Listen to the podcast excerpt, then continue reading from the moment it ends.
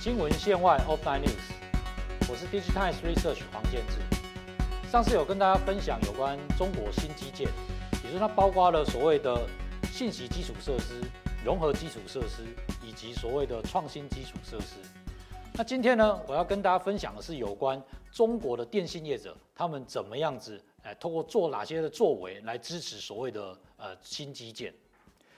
那其实我们大家知道说，其实中国有三大电信业者，就包括了中国移动、中国电信以及中国联通。那他们在整个新基建的支持上面来讲的话，他们是基于从五 G 的建设来开来起出发，然后呢，透过五 G 的建设来支持整个新基建。那我们先来回顾一下，就是说看看他们今年在这个五 G 这边做哪些事情。是根据年初他们这三家业者所提出的有关五 G 基基础建设的有关的。相关的资本支出来讲的话呢，他们今年打算要投资一千八百亿人民币。那我们检视一下他们最新公布的一个财报，他们目前呢上半年已经投资了八百八十亿人民币，也就是说呢，大概进度来讲的话呢，大概还赶不到呃一半哦，接近一半。那我们可以了解到说，这可能也是部分受到上半年疫情的关系。那今年我们预计呢，整个中国大陆三家电信业者，他们在整个五 G 的建设呢，至少会有六十万座基地台。那甚至也有可能到年底的时候，可能达到七十五万座到八十万座基地台的这种目标。那接着我们来看到，就是说，是目前来讲呢，我们都知道说，这三家电信业者都推出了所谓的五 G 套餐的用户。那这是五 G 套餐用户呢，加起来呢，光是把中国移动跟中国电信的五 G 套餐用户加起来，大概目前已经超过了一亿多的用户了。但实际上呢，我们也观察到说，他们发布的五 G 手机的一个出货量的销售统计呢，其实目前呢还大概七千七百多万只而已。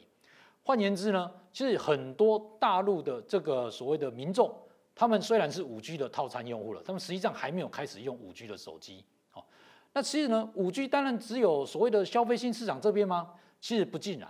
我们看到，就是说，未来在所谓的新基建里面呢，除了 B to C 的服务之外，B to B 这边是这三家业者所谓的要来支持五 G 新基建的一个非常重点的规划。那我们先来看中国移动这边，其实中国移动他们有提到，就是说呢，呃，中国电信业者他们在布五 G 的时候呢，一开始他们就希望说布所谓的 SA 网络。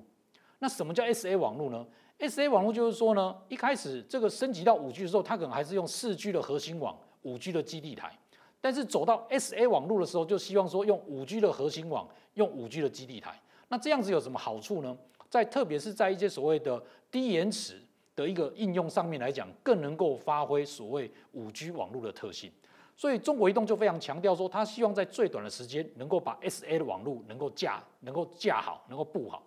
那另外呢，中国移动也特别提到说，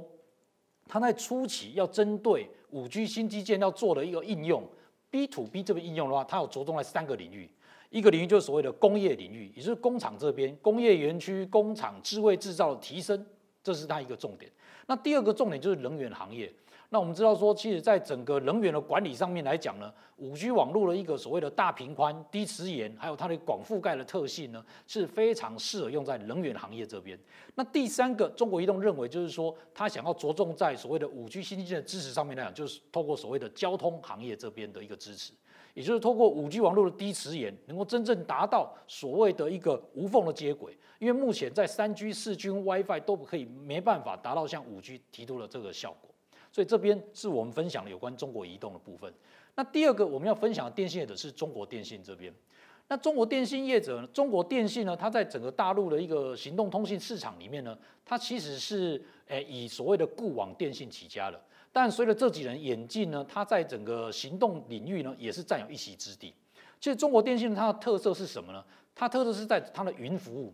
中国电信的云服务呢，是在全球中国的混合云里面市占是第一的。而且它在所谓的数据中心的市占也是第一，甚至我们把它它放到全球的排名上来讲了，它是全球第七，而且是电信业者做云服务的第一名。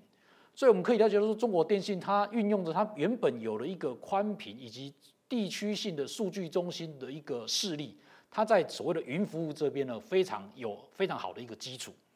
那接下来我们看到说，中国电信它在发展五 G 新基建，就是希望说基于这个所谓云服务的优势来发展它的一个五 G 新基建。那特别在一些几个领域的应用，包括说新城市、新交通、新工业、新能源以及新医疗，还有新港口这边，所以这算是中国电信这边呢，它想要透过它的云服务的优势来进行它所谓的五 G 新基建这边的一个发展。那最后一个我们要跟大家分享的就是所谓中国联通这边，它在整个五 G 新基建这边的布局。那其实中国联通呢，呃，较比较这三家电信业者来讲，坦白讲，它在目前五 G 的发展上来讲是比较慢一点的。